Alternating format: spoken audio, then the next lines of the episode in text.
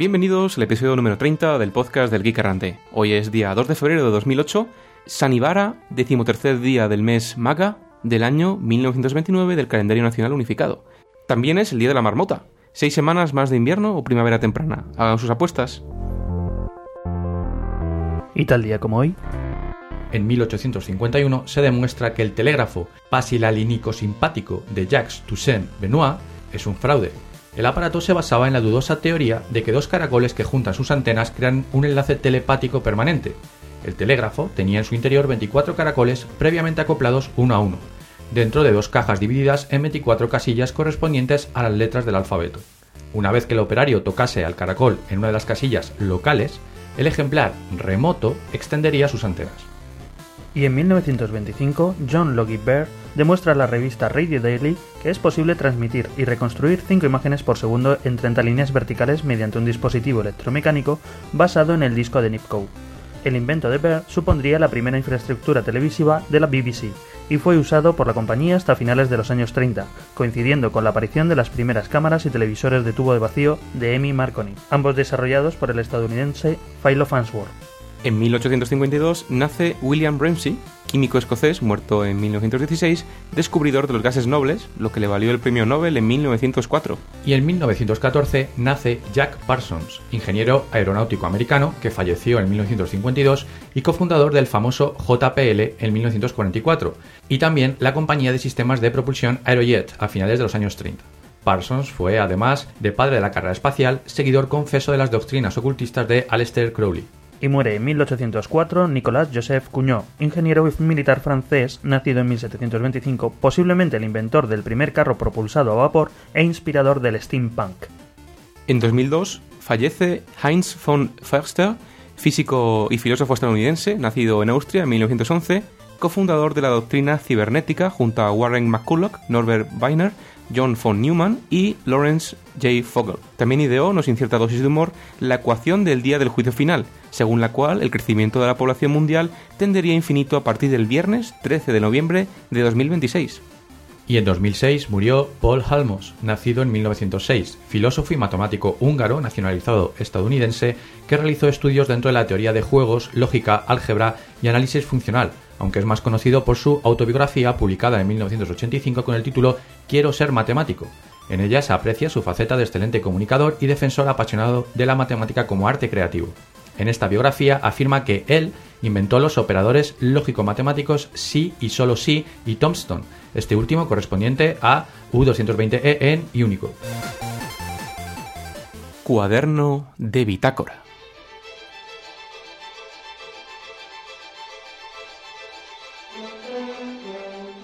Llevo sin contacto con el geek casi un mes terrestre. Un pequeño incidente de seguridad con los caminoanos en el pasado amenazaba con impedir que usasen su avanzada tecnología para liberar al doctor de la vaina en la que estaba atrapado. Decidí entonces coger una lanzadera de mi nave y dirigirme al sector C3, donde se celebraba una reunión de cazarrecompensas y gente de dudosa reputación. Vamos, gente como yo, por lo que me sentía como en casa aproveché para obtener alguna pieza de software interesante que me gustaría que Jorge incorporase a su framework de intrusiones, así como alguna mejora para los sistemas de seguridad de mi nave IKEA 3.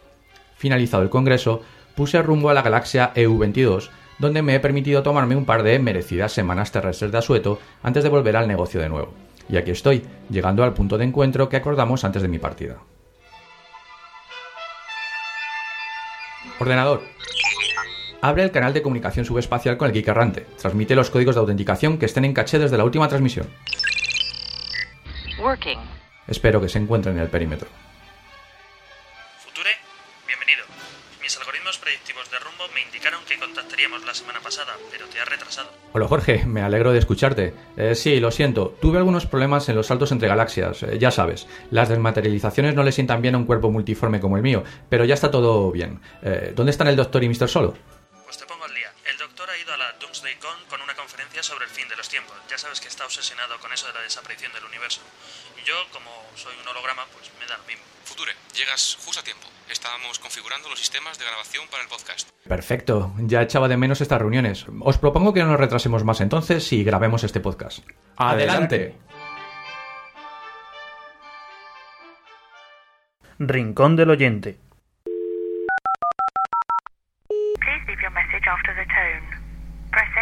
End.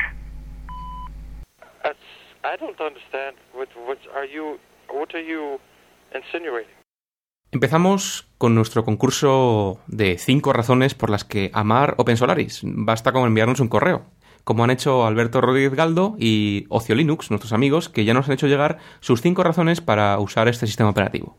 Empezamos con Ocio Linux, quien nos comenta como primera razón que lo primero y muy importante es open source. Segundo, pues es una alternativa cada día más real a Windows, incluso a Linux. Tercero, dispone de Live CD con lo que podemos probar si no nos gusta antes de decirnos a instalar nada. Cuarto, mm, nos lo envían a casa. Eh, eso está genial y no porque las conexiones internet sean lentas, sino porque sentimos la sensación de legalidad al tener un sistema operativo en un CD que, bueno, sea uno que hayamos grabado en casa en un princo. Quinto, están mis ya conocidos KDE y XFCE, con lo que te sientes como en casa, nos comenta Ocio Linux, sobre todo si vienes del mundo Linux. Y como extra nos da una sexta razón que es que tiene ZFS. Bueno, y hablando de sentirse como en casa, eh, la gente que usa Linux o que viene usando Debian desde hace mucho puede probar la distribución Nexenta, que incluso conserva los mismos paths. Y tenemos otro mensaje de Alberto, acá el ser concreto, que aparte de concreto es escueto y nos da sus cinco razones. En primer lugar, valora ZFS, de Trace, como segundo, tercero LDOMS, cuarto Zones, quinto CDDL, la licencia open source de Sun, y la mejor de todas dice que Show Me the Code. Bueno, esto de los LDOMs la verdad es que es un poco raro porque ahora mismo está únicamente disponible para hardware Sun y para T2000 y cosas así. Bueno, bueno, por lo menos nos, nos manda los links y sus argumentaciones están refutadas. Eh, sí, pero vamos a ver, nos quedan aún tres camisetas por repartir, así que, a ver, vamos gente, animaros. Bueno, vamos a ver, esto como sea como el último concurso este de los CDs de Open Solaris, vamos listos. A lo mejor nuestros oyentes responden mejor a la provocación. Así que eh, veamos, veamos cómo respondéis. A ver, eh, panda de lammers y usuarios finales. ¿Qué pasa? ¿Que solo dos de vosotros se han animado a mandarnos sus propuestas? ¿Qué pasa? ¿Que no queréis unas camisetas de Open Solaris, el sistema operativo más sexy del momento? ¿Acaso el PROM que estáis viendo todo el día os deja sin recursos para escribirnos un mísero mail? Demostrad que sois dignos de escuchar este podcast y de autodenominaros geeks, porque como esto siga así, el Geek Errante se convertirá en un podcast lleno de tertulianos con frenillo y dedicado al mundo del corazón. ¿Es lo que realmente queréis? Bueno, bueno, Future, tranquilo. Vamos a pasar a, nuestro siguiente amigo que nos escribe y se llama Enrique Ross y bueno, pues nos contacta desde Polonia, en donde por lo visto está de Erasmus. Nos felicita por el podcast, lo cual le agradecemos y como siempre decimos que no somos dignos y nos recomienda además que usemos el editor Moonedit, un editor colaborativo para plataformas x86, FreeBSD, Linux y Windows. Bueno, le hemos hecho un vistazo y la verdad es que no nos convence mucho. También es que usamos MacOS 10 y nos atraen más bien las soluciones orientadas a aplicaciones de Internet. Nos escribe también Deluxe, eh, un amigo ya del podcast, y eh, nos deja un comentario bastante interesante sobre el tema del D-Trace en, en OS X. ¿Algún comentario extra? Sí, bueno, esto es un tema que ha circulado por la red porque, bueno, al parecer el D-Trace, que es una herramienta además que liberó Sun, que se basa en diversos sensores integrados en el propio kernel del sistema operativo con el que podemos monitorizar llamadas de sistema y un montón de cosas más, digamos que esta funcionalidad, también presente en el kernel XNU de Darwin de macOS 10, pues está bastante capada. Al parecer, las llamadas a sistema eh, referentes a aplicaciones de Apple como puede ser iTunes no se pueden usar gente de los blogs de Sam.com se hizo eco de ello, circula bastante, digamos, fuego por la red, hasta que el señor Landon Fuller, este tío es la leche, bueno, es creador de Soy Latte y mantenedor de, del port de Java en FreeBSD, nos dice cómo saltarnos esta limitación del dtrace en macOS 10, que es ni más ni menos que bajándonos las fuentes de dtrace disponibles además en la web de OpenSolaris, bajarnos estas fuentes, construirlos, hacer un build con el Xcode y bueno, pues una serie de instrucciones para poder, por ejemplo, quitar el DRM a los temas de iTunes y cosas así que Apple no nos dejaría, ¿no? Pero que bueno, gracias a, que Open Solaris es open source, podemos hacer. Os dejamos el link con las instrucciones en las show notes. También tenemos otro mensaje de Oppo que nos saluda desde Cádiz felicitándonos por el podcast. Esta vez lo diré yo, no somos dignos, y nos pregunta acerca sobre la frase en ruso que precede a las noticias de entrada. Esto ya lo hemos contestado varias veces, exactamente te remitimos al número 14 de nuestro podcast. Y terminamos nuestro rincón del oyente con un correo que nos dejó Zordor, que nos comenta que se le hacen eterno los intervalos entre las publicaciones del podcast, que qué ha pasado en, en los últimos números, que parecía que, que, había cierta irregularidad. Bueno, simplemente comentaros que han coincidido varios viajes de, de miembros de la tripulación. Picos de trabajo. Picos de trabajo, eh, navidades, fiestas, etcétera. Y bueno, aquí estamos todos de nuevo dispuestos a no dejaros sin vuestra ración de geek errante. Pero recordad que tenemos vidas en el mundo real y que, bueno, que hay que atenderlas también. Внимание! Говорит и показывает Москва. Работают все центральные каналы телевидения. Смотрите и слушайте Москву.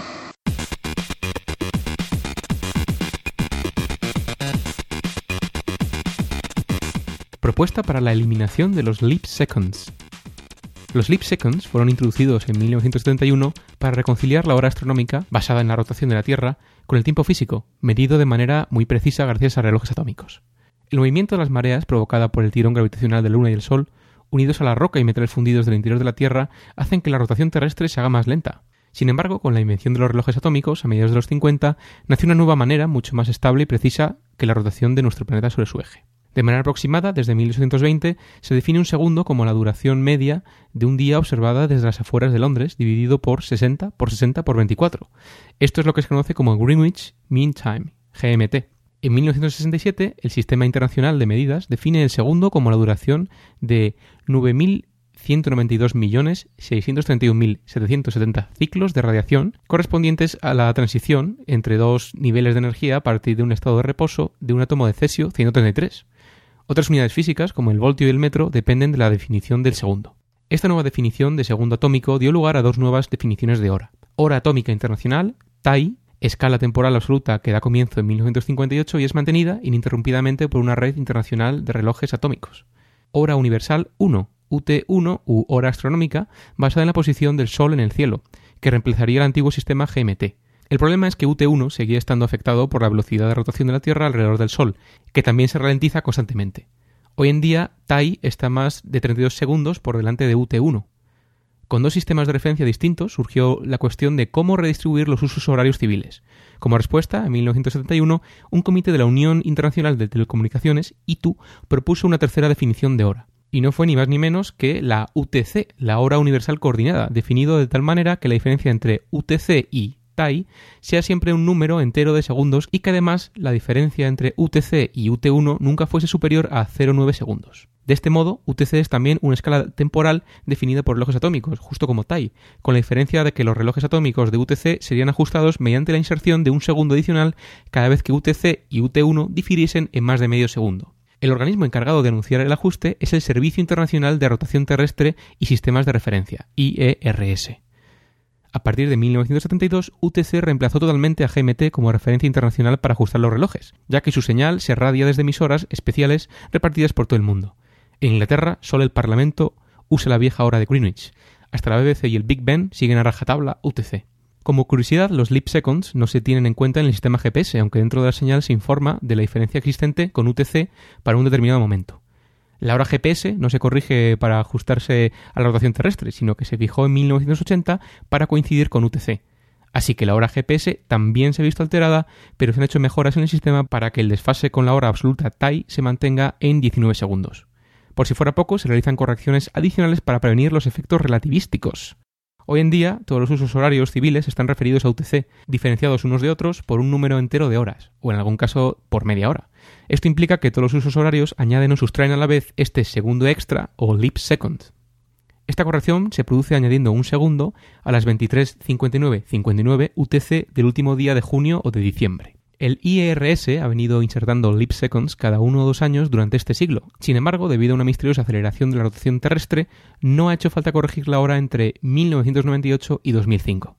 Como supondréis, el que en un minuto hayan 61 segundos no le sienta bien a todo el mundo, especialmente si se trata de instrumentos científicos, sistemas informáticos o equipos de telecomunicaciones. El 1 de enero de 1996, un leap second hizo que Associated Press Radio comenzase a emitir los programas equivocados al fallar el sistema de indexado de cintas.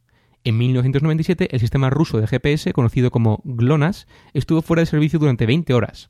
En 2003, un bug en los receptores GPS de Motorola provocó que la hora no se mostrase correctamente. Eran las 62.30.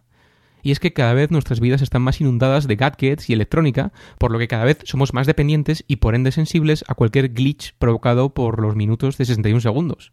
A finales del 99, la IRS consultó a varias organizaciones científicas internacionales sobre la conveniencia de una revisión del sistema UTC. En particular, se propuso eliminar estos leap seconds, desacoplando de este modo la hora civil de la rotación del planeta. Acabar con este segundo haría que amaneciese cada vez más tarde según el reloj de la mesilla de noche, unos segundos más tarde cada década. A su vez, Estados Unidos ha propuesto una leap hour cada 500 o 600 años, que podría ajustarse mejor a medida que la humanidad vaya desvelando los misterios de la rotación terrestre. Esta hora adicional no sería peor que uno de esos cambios de hora para ahorrar energía a los que ya nos hemos acostumbrado.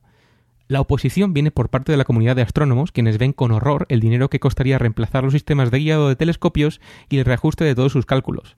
Inglaterra también se opone, porque una revisión de UTC basada, por ejemplo, en púlsares queda lejos de los jardines de Greenwich. Sea como sea, el 2008 será un año para recordar.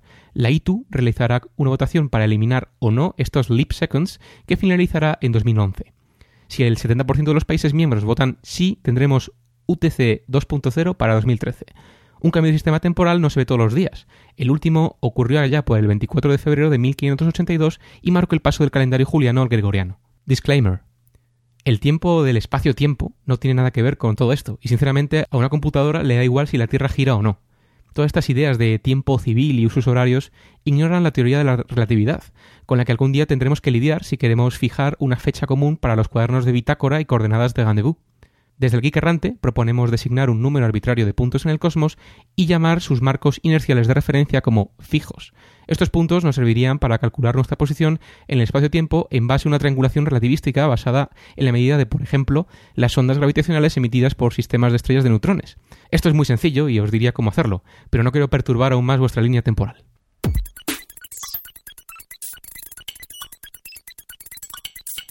GLONASS, el GPS venido del frío.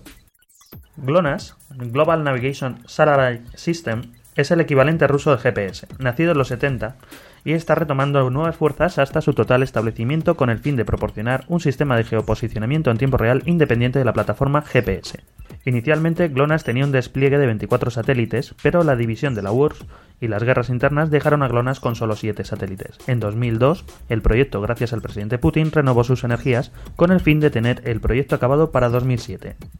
Problemas técnicos y de gestión han evitado la finalización del proyecto, que actualmente cuenta con 18 satélites en el espacio y se espera tener el sistema finalizado para 2010. Recientes comentarios realizados por el viceprimer ministro Sergei Ivanov hacen responsables a los líderes de la agencia rusa Roscosmos del mal funcionamiento actual del sistema, que no cubre el 100% del territorio ni sus niveles de precisión son los adecuados. Mientras tanto, Galileo, la plataforma europea, ha recibido en noviembre un ingreso de 2,4 billones de euros para continuar en su evolución, aunque ha cambiado su método de financiación que ya no será enteramente financiado por el ente público europeo, sino que incorporará a empresa privada. Campaña de recogida de firmas para salvar Windows XP. ¿Pueden los usuarios salvar XP? El sistema operativo de Microsoft, antes de su hora vista, dejará de ser vendido, fabricado y mantenido el próximo 30 de junio. Es lo que se conoce como End of Life. A partir de esta fecha, todos los usuarios de XP tendrán que migrar a Vista si quieren soporte y actualizaciones. Por otra parte, los fabricantes de PCs tienen hasta el día 31 de diciembre de este año para acabar con sus stocks de máquinas con Windows XP. Sin embargo, los editores de la revista InfoWorld creen que XP tiene todavía su lugar en el mercado y es aquí donde estamos de acuerdo. Vista apesta y carece de la estabilidad que XP ha logrado con el paso de los años. Muchos ven en Vista un nuevo Windows ME. Fabricantes como HP y Dell vuelven a incluir XP en sus PCs y hay demasiados clientes corporativos que no ven Vista. Es por esto que se ha creado una petición online para que los usuarios convenzan a Microsoft de que siga soportando y actualizando XP de por vida. Hasta ahora hay unas 75.000 firmas recogidas y puedes añadir la tuya en savexp.com. La CMT dicta las bases de la regulación de la red FTTH y VDSL2.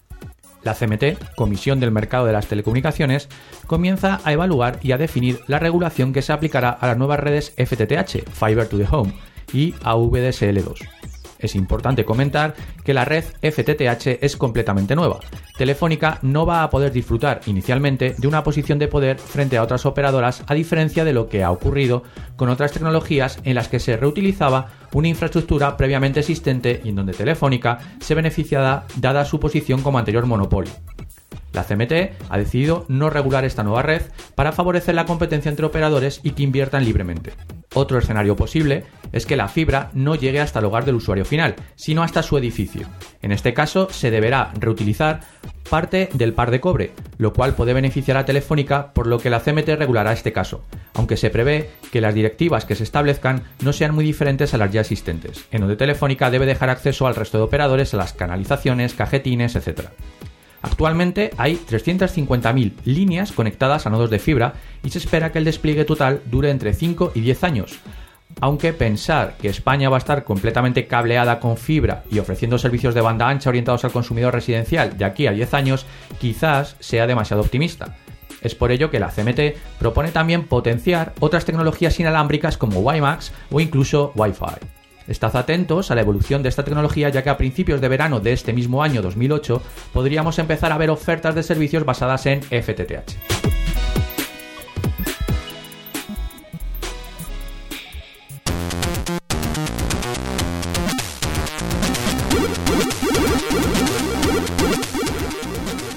Vamos a pasar sin más demora a la sección de developers y Unix debido a que tenemos una entrevista muy interesante que os encantará escuchar. Developers, developers, developers, developers, developers, developers. Developers, developers, developers, developers, developers, developers, developers, developers. Yes!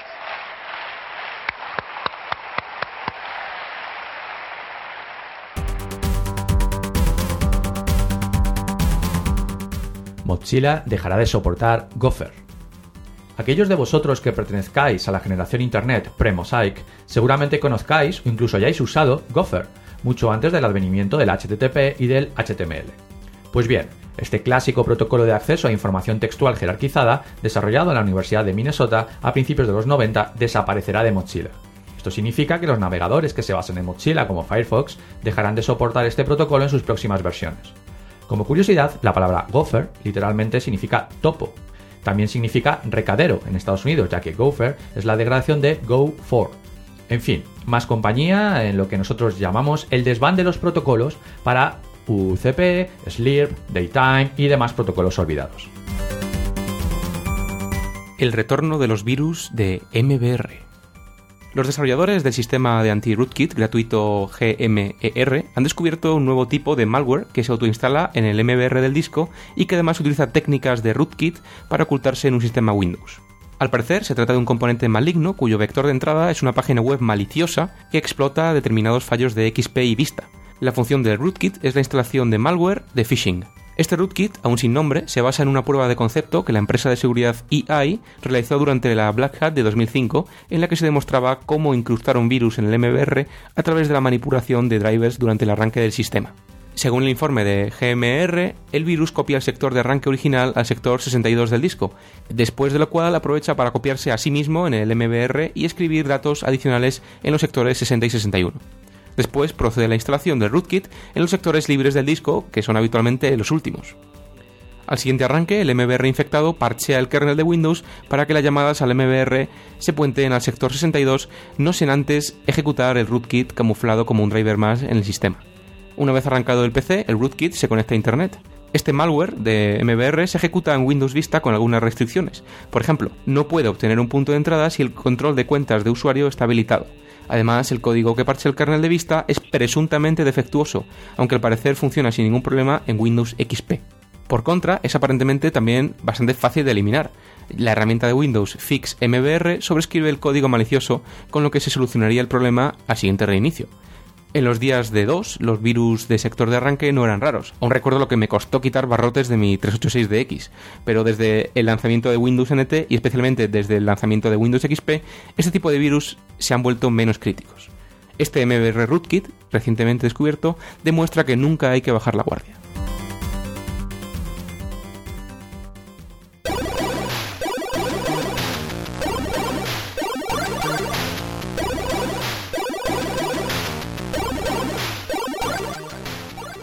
Como novedad, eh, tenemos en este podcast eh, unas entrevistas que realizamos ayer viernes, día 1 de febrero, en el primer viernes técnico Open Solaris que se desarrolló en Madrid, en las oficinas centrales de, San Ibérica en Madrid. La opinión eh, generalizada es que fueron muy positivas. Técnicamente fueron bastante completas y prometen serlo mucho más. Eh, os recomendamos que, que accedáis al, blog es.opensolaris.org. Ahí tenéis el calendario de las, de las dos siguientes charlas que serán sobre virtualización y sobre ZFS. Tuvimos la suerte de eh, poder hacer una entrevista a Manuel Martínez, que es responsable de marketing de, de software, y eh, a David Galán y José Juan Mora, que fueron los ponentes de esta primera charla en este viernes técnico. Y bueno, aquí tenéis las entrevistas y... eh, Vamos sin más dilación a escucharlas sí, y directamente. di- disfrutad de ella. Bueno, estamos aquí de- dentro de los viernes técnicos de Open Solaris, precisamente con, con su organizador, con Manuel Martínez, que es el responsable eh, en Sun Microsystems de la parte de marketing de software. Muchas gracias. Antes me gustaría únicamente puntualizar, es decir, que SAN no es ni mucho menos el organizador, eh, la propia comunidad de Open Solaris la que se ha organizado y se ha unido alrededor de una tecnología que encuentran que es puntera y que les invita a participar y a definir el futuro eh, de, esta, de esta comunidad y nosotros únicamente lo que hacemos es ayudarles en el- la organización de sus eventos, pero es la propia comunidad la que se organiza y la que promueve sus propias actividades. La visión de SAN en torno a lo que es Open Solaris y lo que es la comunidad Open Solaris es precisamente fortalecer, eh, es decir, les brinda una tecnología que es una tecnología puntera, la tecnología que están utilizando las principales empresas eh, del IBEX 35 de este país y brinda ese código fuente para que esa comunidad eh, la enriquezca ¿eh? con la ayuda, con la colaboración de SAN a el siguiente, al futuro de lo que sería eh, las compañías de la web 2.0 que van a utilizar precisamente esa, esa tecnología. Entonces, eh, ¿fue la propia comunidad Open Solaris quien se puso en contacto con Sun? Efectivamente, todo surge, mm, digamos, a principios del año 2007. Eh, encontramos que hay distintos blogs, distintas iniciativas que, españoles, eh, blogs españoles que están interesados en unirse, en crear una comunidad. Eh, SAN lo único que hace es eh, brindarles un espacio común ¿eh? para que se pongan de acuerdo y, bueno, funden lo que fue quizá el primer evento, el primer hito de esa comunidad Open Solaris, que fue el Open Solaris Day en mayo de 2007 en la Universidad eh, Carlos III y que repetiremos en este año 2008, o creo que es el 22 de mayo eh, cuando se va a organizar y es la propia comunidad la que está definiendo la agenda, la que está buscando y nosotros únicamente les ayudamos a que eso se celebre. Estamos hablando de que la comunidad de Open Solaris eh, se va a convertir, pues por así decirlo, dentro de muy poquito en lo que ahora mismo es, por ejemplo, Java hispano. Yo creo que ya es así. Yo hace, vamos, vengo participando en las, en las comunidades desde hace 10, 15 años y la verdad es que el entusiasmo, la emoción, las ganas eh, eh, que vemos en la comunidad Open Solaris me hace recordar pues, a los mejores años de la comunidad Linux, por ejemplo, a mediados de los 90, ¿no? Eh, bueno, eh, yo creo que ya está a ese nivel, a, a ese máximo nivel de lo que es una comunidad fortalecida. La prueba la tenemos. Hoy es eh, viernes, son las siete y media de la tarde y estamos aquí reunidos eh, 40 personas alrededor de lo que es Open Solaris a descubrir cuáles son las características, las ventajas y a participar en el desarrollo de esa comunidad. Por tanto, eh, máximo nivel, máxima madurez eh, y además con muchas ganas y mucho entusiasmo. Ahora mismo, bueno, estamos a las siete y pico de tarde, estamos en Madrid.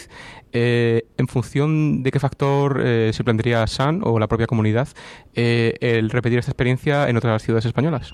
Es algo que ya tenemos incluido, eh, vamos, en la propia comunidad en, Barcelona. Por ejemplo, destacan voces como la de Pedro Gracia y otros que están colaborando muy activamente. Y por supuesto, esto no tiene un ámbito exclusivo a Madrid, sino que, bueno, empezamos donde hemos encontrado un núcleo eh, más formal y de, trabajo, pero será algo que sin duda eh, saldrá de Madrid al resto de eh, capitales y, y- de provincias españolas, eh, igual que lo hemos celebrado aquí, yo me imagino que con las mismas ganas y la misma calidad de la gente. Yo quería hacerte una pregunta respecto a, a lo que conoces de movimientos parecidos o, bueno, eh, eventos parecidos, mejor dicho, eh, fuera de España. En las comunidades Open Solaris fuera de España eh, reciben, bueno, pues este mismo apoyo. Mm, ¿Conoces algo un poco de, de cómo se mueve por, por ahí fuera? Sí, efectivamente. Por ejemplo, yo he visto la, comunidad en México, en Argentina, en Venezuela, son grupos de usuarios eh, que se vienen organizando pues en los años 2006, 2007 eh, y eh, bueno, cuentan con el mismo apoyo por parte de, bueno, pues las compañías, las empresas que están interesadas en promover este movimiento que no son más que aquellos, bueno, pues que ven que el futuro de las tecnologías, de la información, no es aquello a lo que estábamos acostumbrados. De alguna manera, eh, el open source, eh, el software libre, eh, lo que nos está brindando es la posibilidad de desarrollar compañías locales donde, bueno, pues despertar ese ingenio local y que se conviertan en los futuros Google. A mí no me cabe ninguna duda que compañías pues como Facebook o cualquiera de las que pueden estar hoy en día en la cresta de la ola, la tecnología que están usando no es el software empresarial de finales de los 90, principios del 2000, sino que están apostando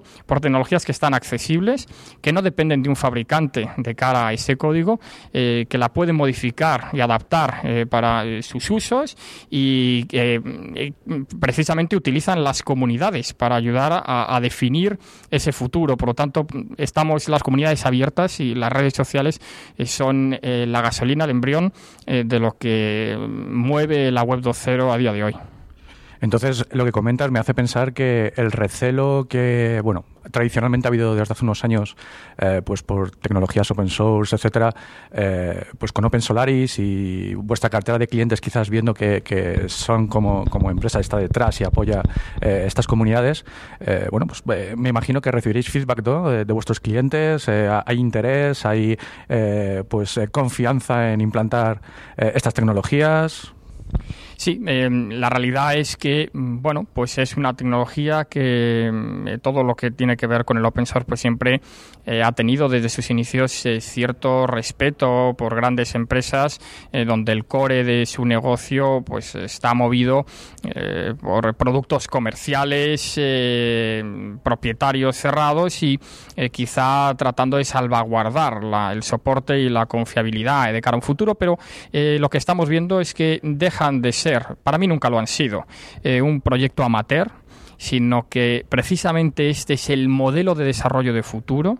Eh, tener probablemente 15.000 ingenieros encerrados eh, en una factoría de software no sea, mm, por lo menos, no la forma del desarrollo del futuro del software y que precisamente estas comunidades abiertas que se autoorganizan son las que eh, van a hacer desarrollar, van a desarrollar el software mucho más rápido y que las grandes compañías al final adoptarán la mejor tecnología y la mejor tecnología a día de hoy se está desarrollando en las comunidades abiertas. Bueno, pues muchas gracias Manuel Martínez y deseamos un gran éxito a estas, estas jornadas y bueno y que, y que se repitan durante muchos días más y, que se abran pues, pues a todo tipo de, gente y de oyentes de, de nuestro podcast. Muchas gracias. Gracias a vosotros y enhorabuena por el podcast.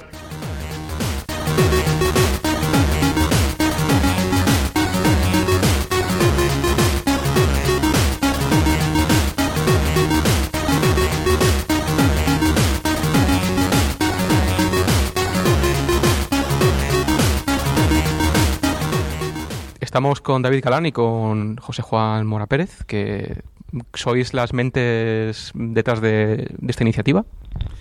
Eh, bueno, no hay mucha más gente, ¿no? Y, bueno, yo me he incorporado hace poco al grupo y, bueno, es un grupo mucho más extenso de, gente, ¿no? Hay gente en Barcelona, gente en Bilbao y bueno, David sí puede hablar de ello porque yo ya te digo me incorporé hace poco, no bueno, yo llevo desde 2005, arranqué la comunidad con, con Pedro Gracia y bueno, se nos fueron incorporando más gente y ahora formamos la comunidad Open Solaris Hispano, que además no solo está en España, sino que también está formada por Argentina, eh, Perú, Chile, México, Uruguay, bueno, si no se me ocurre en algún país más me puedo dejar por ahí, pero está formada por, por bastante gente. Ya, ya tenemos una masa crítica importante.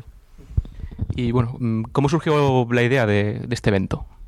Bueno, pues la, gente siempre nos suele escribir, sobre todo los blogs personales, eh, preguntando dudas, qué es Open Solaris, cuéntanos, comprarlo un poco con Linux. Bueno, pues decidimos eh, que lo mejor era organizar unas, unas charlas para dar a conocer el sistema operativo que más nos gusta a nosotros, porque nosotros con esto lo que hacemos es disfrutar.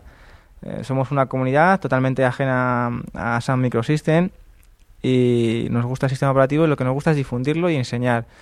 Venimos a, aportar conocimiento, aportar ideas, que la gente quiera participar y estamos abiertos a que cualquiera se una a nosotros mm, desde cualquier punto de vista. ¿Y qué experiencia previa habéis tenido con Solaris? ¿A nivel profesional, en universidad? Mm, David. Bueno, yo comencé administrando Solaris allá por 1998 con Solaris 2.6. Eh, siempre he estado con Solaris, también me gusta mucho Linux, siempre he estado en el ámbito Unix. Y bueno, desde aquel Solaris 2.6 que estaba cerrado al que hay ahora que es abierto, pues lo que más me ha gustado es poder disfrutar de lo mejor de Linux, que es un sistema operativo abierto, pero con, con Solaris, que es con el sistema que siempre he estado y me gusta. ¿Y José Juan? Pues yo la verdad que empecé en la universidad hace ya muchísimos años y, y bueno, eh, siempre he trabajado con Solaris, con otros sistemas operativos Unix también, pero siempre he trabajado con Solaris, ¿no? Y una de las cosas que nos ha llamado la atención al grupo era el, perfil o, eh, de la gente que, que realmente se ha acercado al grupo, ¿no? Que es más o menos nuestro perfil, gente que empezó en la universidad con Solaris y que ahora trabajan eh, con Solaris, ¿no? Eh, con otros sistemas, pero, pero básicamente con Solaris, ¿no? Y todo el mundo empezó un poco igual, es lo que nos ha llamado la atención. Hablando de los perfiles que estáis eh, comentando, ¿Qué es lo que más encontráis en la comunidad que estáis montando?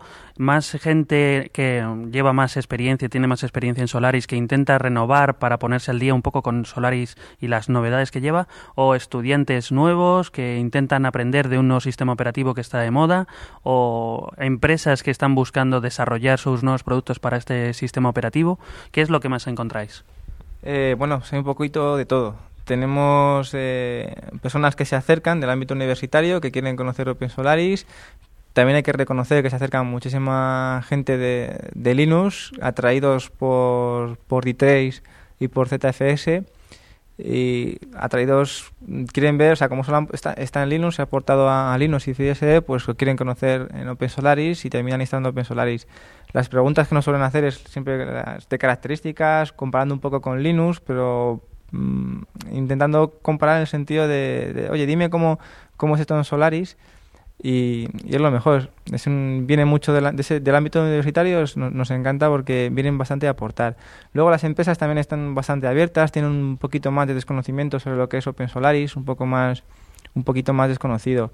Pero aún así se van abriendo, se dejan explicar y bueno, esperamos que poco a poco quieran participar de sponsor en nuestros eventos. Y respecto a la organización de la comunidad, eh, ¿cómo veis quizás al grupo de desarrolladores españoles frente pues, a otras comunidades europeas o, o quizás eh, pues, con la comunidad eh, estadounidense que puede que por cercanía con los centros de desarrollo oficiales de, de SAN pues, pues sea más activa? ¿Hay algún jefe de proyecto o algún responsable de proyecto español participando en, en, algún desarrollo que puedas comentar? O... bueno, conocemos gente que está haciendo por Decade Solaris, pero para ser sinceros, lo que es en, desarrollo aquí en España está totalmente parado.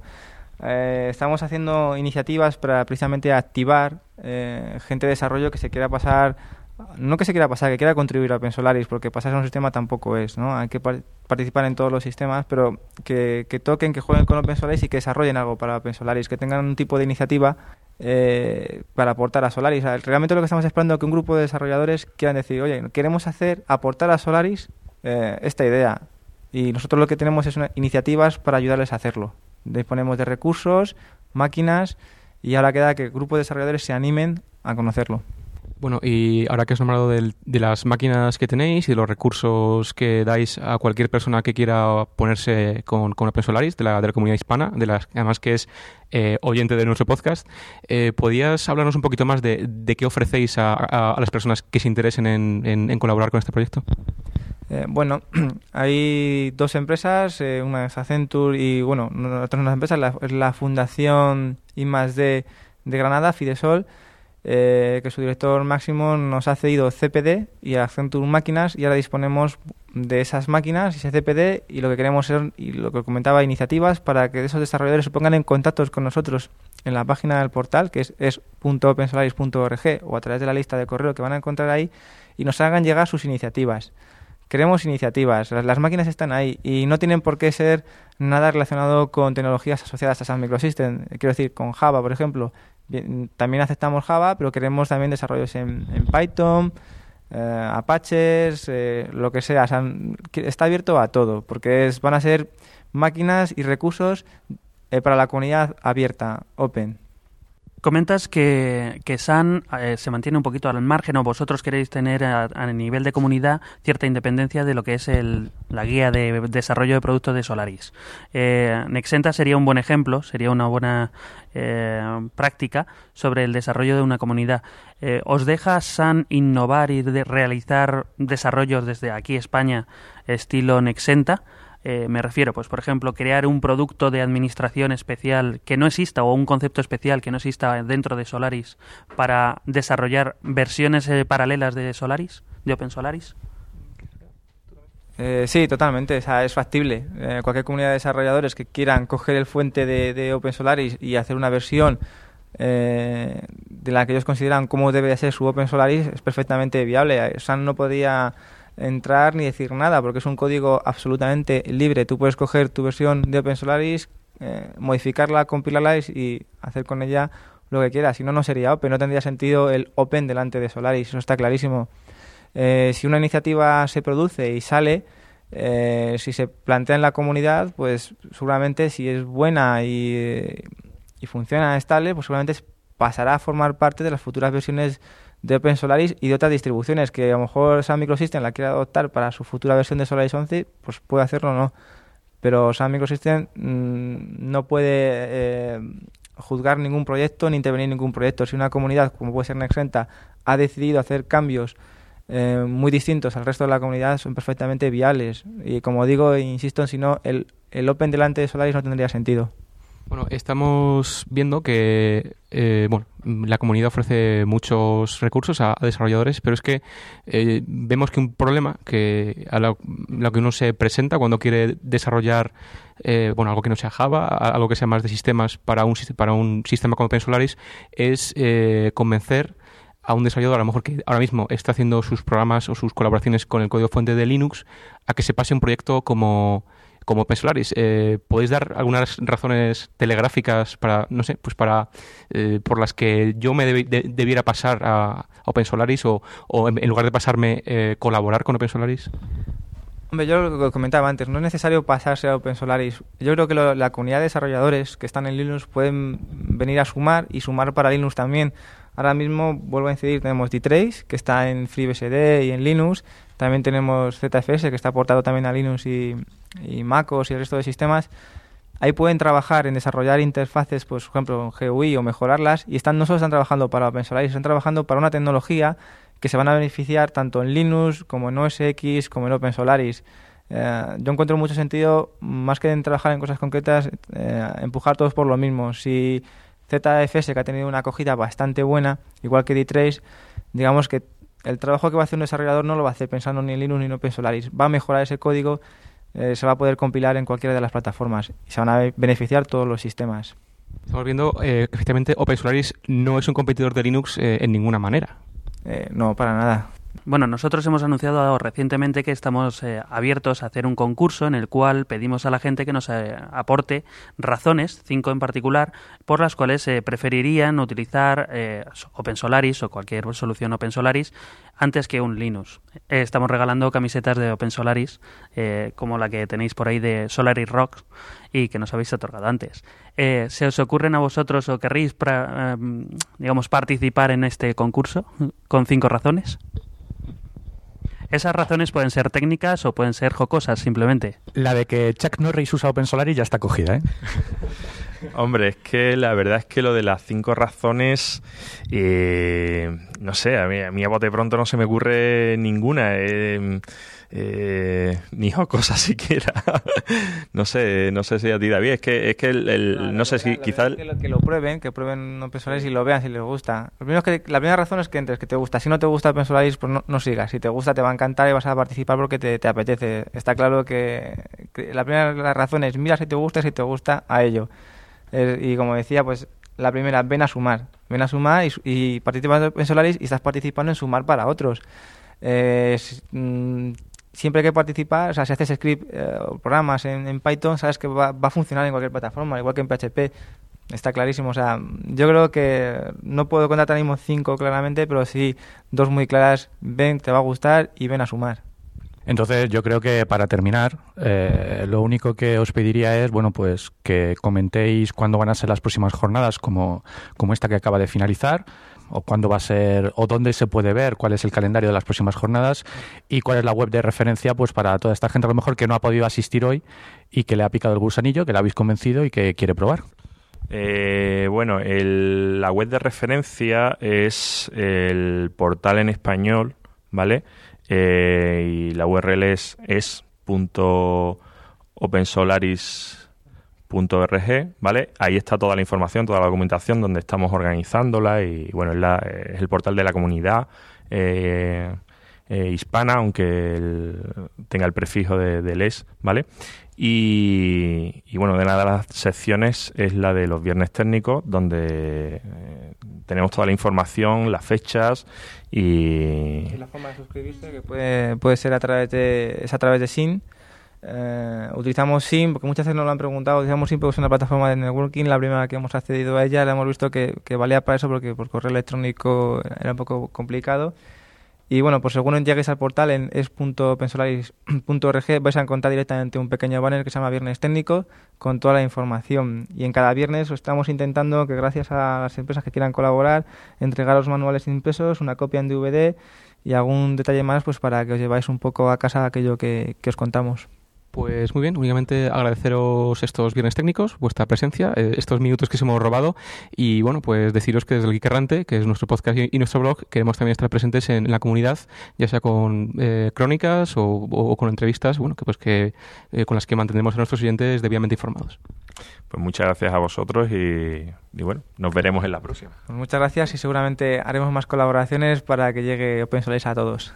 Pues nada, venga, gracias. Eh, muchas gracias. Venga, muchas gracias.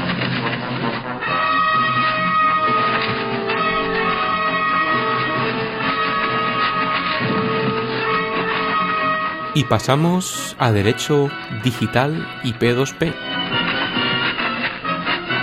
Recordamos a todos nuestros oyentes que eh, no tenemos ni idea de derecho ni de legislaciones eh, aplicables hoy día y que simplemente lo que hacemos es interpretar eh, lo que pasa en el día a día y dar nuestras opiniones personales. Así que por favor no nos denuncien ni vengan a por nosotros.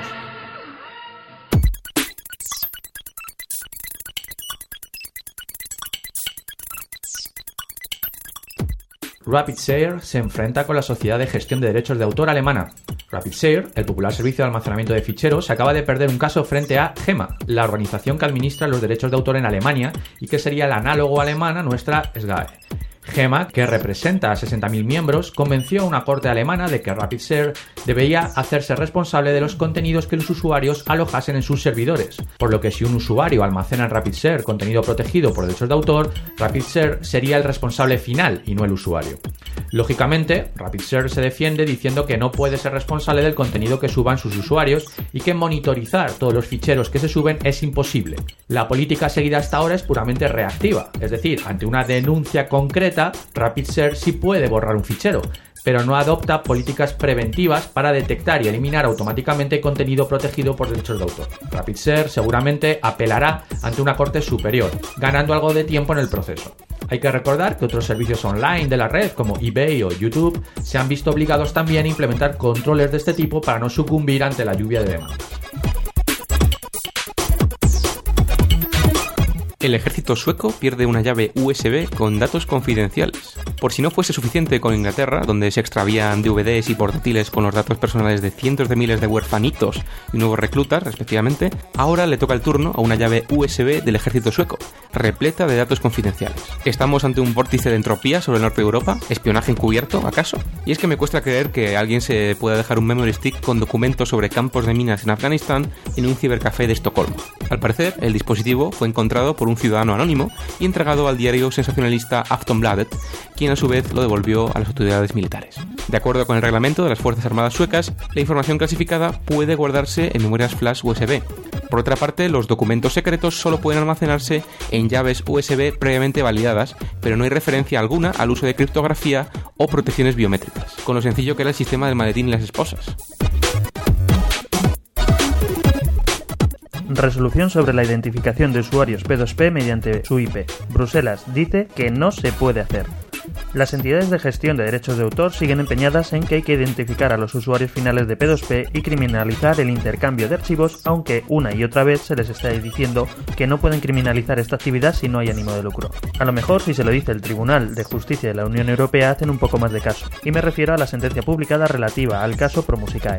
Esta asociación de productores de música de España denunció a Telefónica y solicitó que ésta identificara a un conjunto de clientes suyos que habían descargado canciones de músicos amparados por ProMusicae. い。La sentencia alega que el derecho comunitario no obliga a los Estados miembros a divulgar datos personales con objeto de garantizar la protección efectiva de los derechos de autor en el marco de un procedimiento civil. Es decir, el operador no tiene obligación de identificar a los usuarios de P2P si es por la vía civil. Otra cuestión es que estemos hablando de investigaciones criminales o de seguridad nacional. Otro detalle es que la legislación comunitaria permite excepciones, por lo que cada Estado miembro podría legislar de forma independiente en este sentido, en lo que a nosotros nos queda más cerca por el momento en España no hay legislación al respecto. Seguramente todos estos grupos de poder lucharán por un cambio legislativo al más puro estilo Sarkozy en Francia. Habrá que estar atentos y pensar que estamos en elecciones.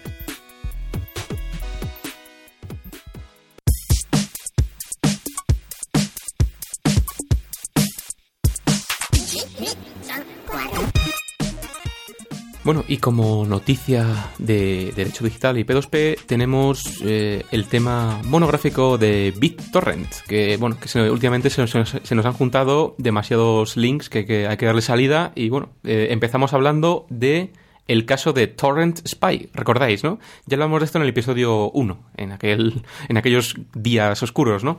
En el que una primera sentencia eh, de un tribunal americano, motivado por una denuncia de la MPA americana, obligó a Torrent Spy a proporcionar los logs de sus servidores con el fin de identificar a los usuarios. Pues bien, el Tribunal Federal, eh, digamos una, instancia superior, ha condenado a Torrent Spy, le ha declarado culpable tras demostrarse que destruyó pruebas. Sí, porque aquí la cuestión es que parece ser que se está defendiendo o se ha defendido como eh, gato panza arriba en el sentido de que ha intentado dar largas, ha intentado alargar lo máximo el, proceso y además, pues como, como bien comenta Mr. Solo, parece que ha eliminado, eh, ha hecho desaparecer, ha modificado pues eh, pruebas. Básicamente, pues ¿de qué hablamos? Hablamos de logs y hablamos de dar información muy sensible como puede ser las direcciones IP de sus usuarios, que lógicamente, bueno, pues podría eh, eh, dar lugar a eh, demandas ya particulares contra usuarios finales concretos. Bueno, contra usuarios finales que se encuentran en Estados Unidos. En Estados Unidos. Porque esta sentencia la hace un tribunal americano, ¿no? Digamos que la MPA, como asociación que es, lo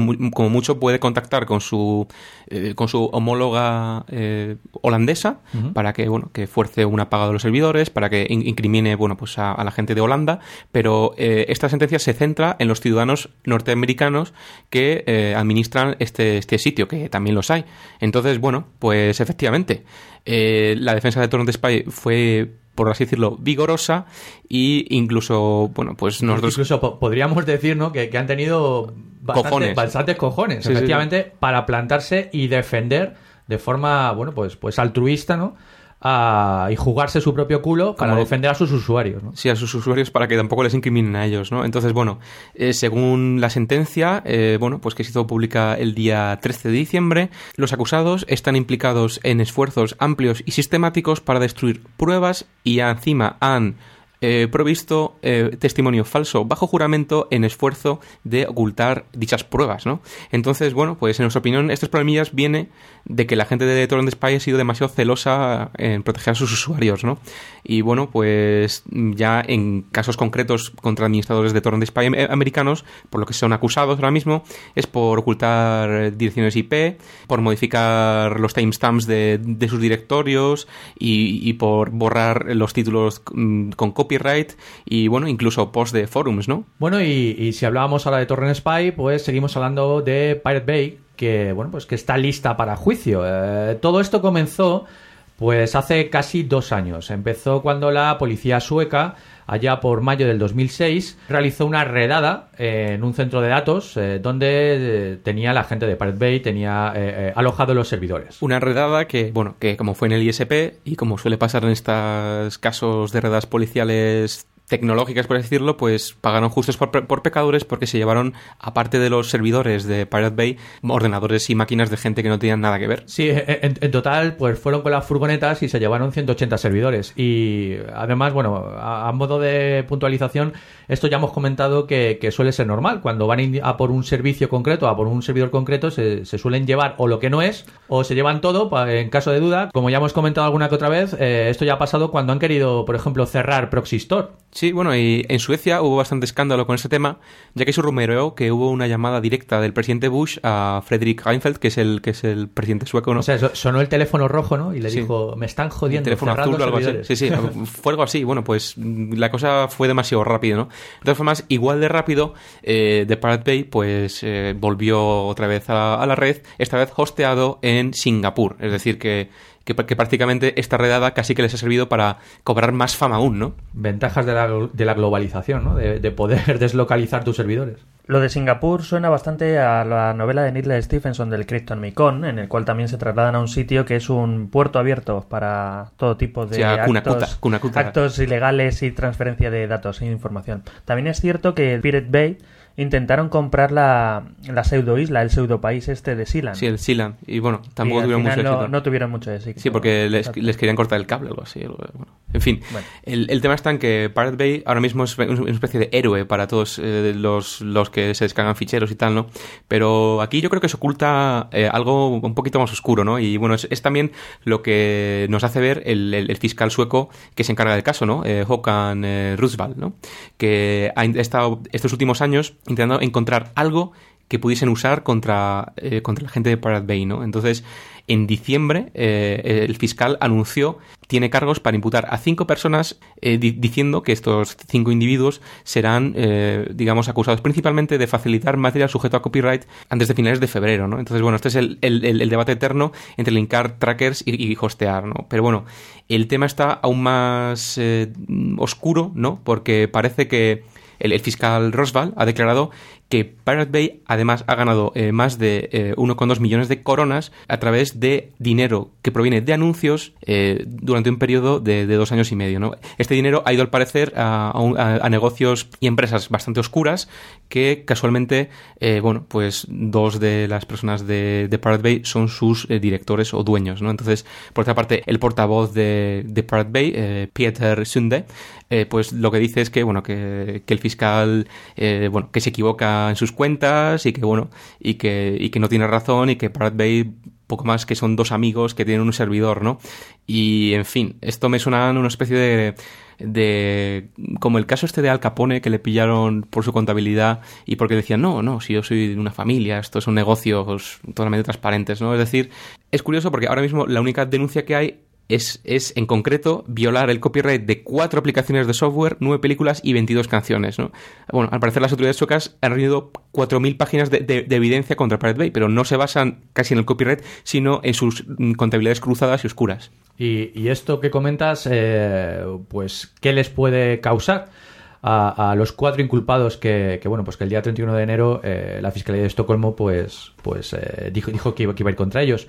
Pues les puede se podrían enfrentar hasta dos años de cárcel de ser encontrados culpables y eh, a una multa de casi 200 mil dólares eh, por persona. Entonces bueno pues veremos cómo evoluciona pero pero fijaos que estamos hablando pues que a lo mejor llegamos, llegamos a hablar de, dos años de, prisión, ¿no? Y bueno, y como curiosidad, eh, bueno, este, este reporte de 4.000 páginas que han recibido en las oficinas de Pirate Bay, pues les ha disgustado bastante a, a la gente de precisamente Pirate Bay y al parecer, eh, bueno, Brock P, que es el que es el alias de, de, quien se oculta detrás de, de, Pirate Bay como su jefe, y el movimiento sueco de piratería han plantado cinco árboles para compensar las pérdidas medioambientales que ha provocado esta sentencia. ¿no? Es, más, es más bien un golpe de efecto. Pero eh, de todas formas, yo, bueno, pues por lo que he estado leyendo sobre este tema por ahí, eh, no os creáis que los responsables del servicio se encuentran intimidados o se encuentran acojonados por el hecho de, de poder pasar los dos próximos años de su vida en la cárcel por este tema sino que bueno están bastante confiados en que, en que van, a, van a salir adelante o, van a salir bien parados de, de, todo este proceso ya que y este es siempre pues el, el, eterno debate o la clave de todos estos debates y es que claro, ellos dicen que sus servidores únicamente almacenaban torrents y que en ningún caso el contenido que, que realmente estaba protegido por los derechos de autor. Bueno, Entonces, pero- Pues ahí, ahí están, digamos, es, es su, es su baza, ¿no? Sí, bueno, pero la baza del fiscal Roswell es precisamente es la contabilidad y la publicidad Claro. extraña. Claro. Entonces, bueno, pues, pues es un poco lo que decías tú de Al Capone, ¿no? Eh, a lo mejor ellos están muy seguros de que no estaban haciendo nada perseguible ahora mismo según cómo están las cosas, ¿no? Por el tema de que enlazas y no eh, alojas el contenido. Pero a lo mejor te pillan, ¿no? Te, el fiscal hace un, un workaround, ¿no? Y te, y te pilla por la, pues por a lo mejor por, por- por la caja B, ¿no? Que tienes Sí, ahí de o ganancias. por, por el pago de impuestos. Entonces, bueno, así. pues a ver Sí. cómo evoluciona. Sí, bueno, y de momento, como decíamos, en Pirate Bay, business as usual, como quien dice, porque además que quieren, al parecer, contratar a dos personas, a dos personas que les ayuden a eh, construir un, un sitio de, de descargas directas y vídeos y cosas así en plan YouTube. Y bueno, ellos tienen sus planes. Eh, otro plan que tienen es dar hosting a otro de los grandes trackers eh, que cayó hace tiempo, que es Demonoid, ¿no? O sea que le- lejos, lejos de eh, sentirse intimidados, como decíamos antes, o, o de cerrar, lo que hacen es eh, expandir negocio. ¿no? Eh, Sí, sí, es, es, es algo que va, muy, que va mucho con su, con su actitud, ¿no? Y creo que sentencias como esta pueden demostrar que, bueno, pues que al P2P se le puede atacar por, por otros medios que deberíamos tener cuidado en el, en el futuro, ¿no? Para que todo fuese limpio y legal directamente. O sea, a- a- amigos, si tenéis servidores de P2P, eh, llevad vuestras cuentas claras. Bien, y los que sí tienen las cuentas claras es, es la gente de la televisión pública de Noruega, que es la NRK, que ha comenzado a distribuir shows por BitTorrent. Y esto es en la forma de, de la serie más popular ahora mismo que hay en el país nórdico, que se llama Nud. eh, bueno, voy a intentar decirlo con acento noruego. Nordkalotten. Eh, de tre- eh, 365, algo así se- será. Pero vamos, eh, el, el tema está en que este show, eh, ahora lo ven, bueno, pues casi un millón de personas de los 4,6 millones de habitantes que tiene el país, y va sobre un- una persona pues que, eh, que se pasa un par de años dando rulos por el círculo polar y, y digamos, pues es una especie como de filo de imposible, pero en Noruega, ¿no?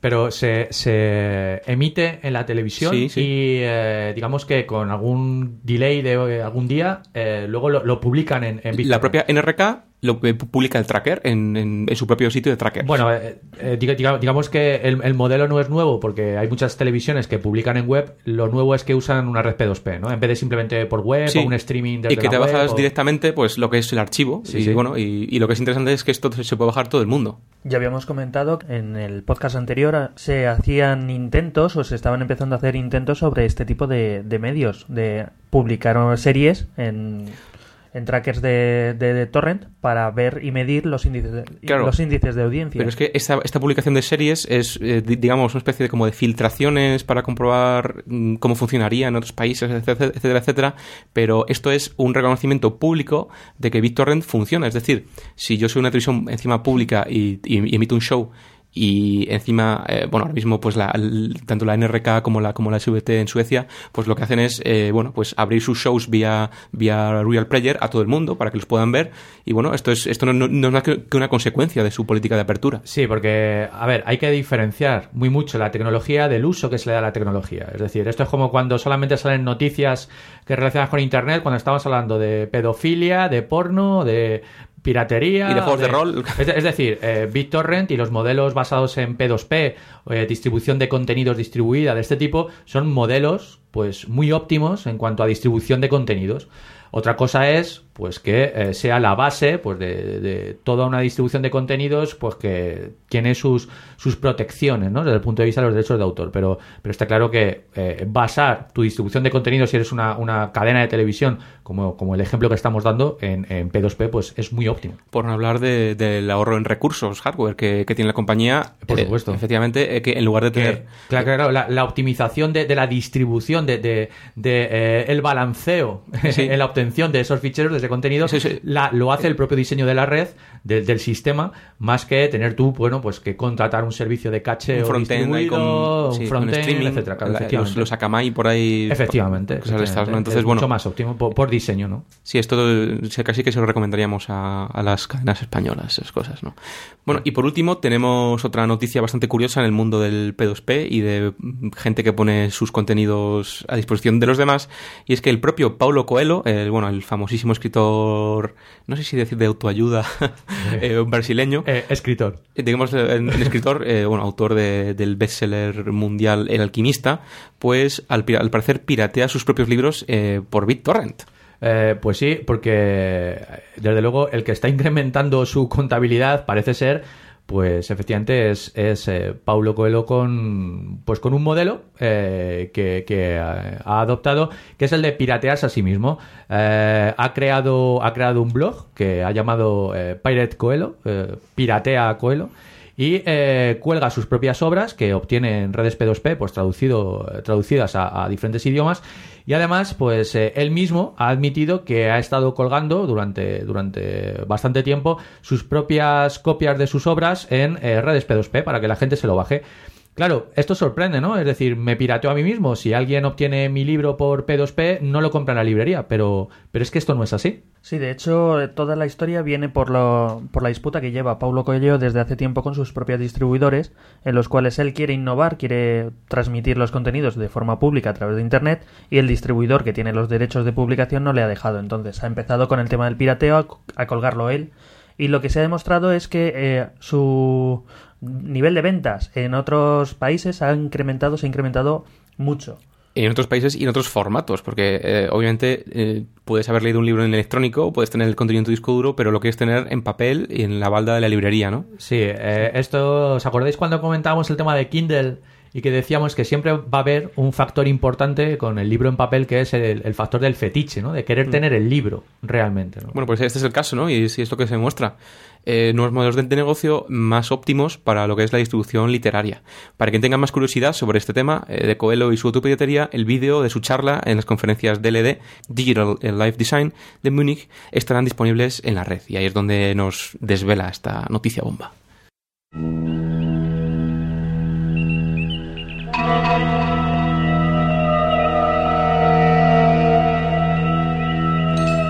Y vamos ahora con otra de vuestras secciones favoritas, el Sci-Fi to Sci-Fact.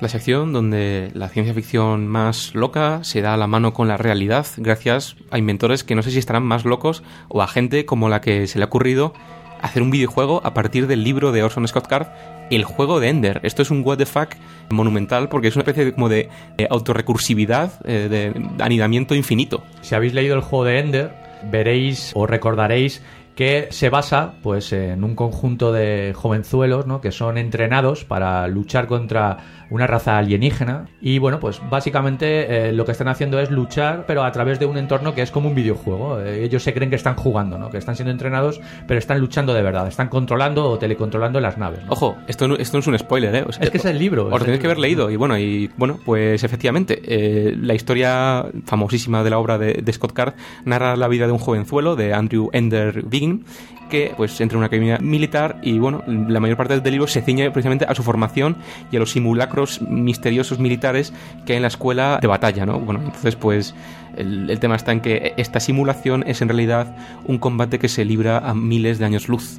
Bueno, pues la historia de este juego, una vez ya en antecedentes, trata de que después de esperar que se realizara una película durante muchos años, que todavía no ha visto la luz, Orson Scott Card ha hablado con otra empresa, Share Entertainment, que se dedica a la creación de videojuegos, para portar su novela y su universo a un entorno de videojuegos. Entendemos que lo que se pretende realizar es un Massive Multi-User Online RPG, es decir, un juego masivo online, tipo World of Warcraft o alguno de estos similares, Ultima Online, etcétera, en los cuales se centrará la historia en la escuela de batalla, donde se plantearán estrategias de combate, pues al estilo Ghost Recon o Call of Duty, pero con la mm, excepcionalidad de la gravedad cero que se utiliza mucho en la novela del juego de. Bueno, y como esto implique un escenario de batalla en un país árabe o algo así, eh, ya sí que estamos ante la ciencia ficción hecha realidad, desde luego. Bueno, y con esto terminamos nuestra edición número 30 del podcast. Os recordamos el concurso de camisetas Open Solaris. Animaos, no me seáis lamers, mandadnos esos correos con las cinco mejores ideas que se os ocurran de por qué usar Open Solaris. Y eh, os esperamos eh, en el siguiente podcast. Lo dicho, saludos desde aquí Carrante. Hasta, luego.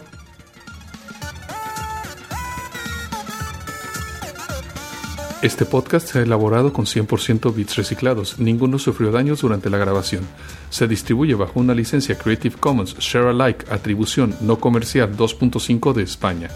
Para más información visita www.creativecommons.es. Contacta con nosotros en podcast.elgeekerrante.com o a través de nuestro blog www.elgeekerrante.com.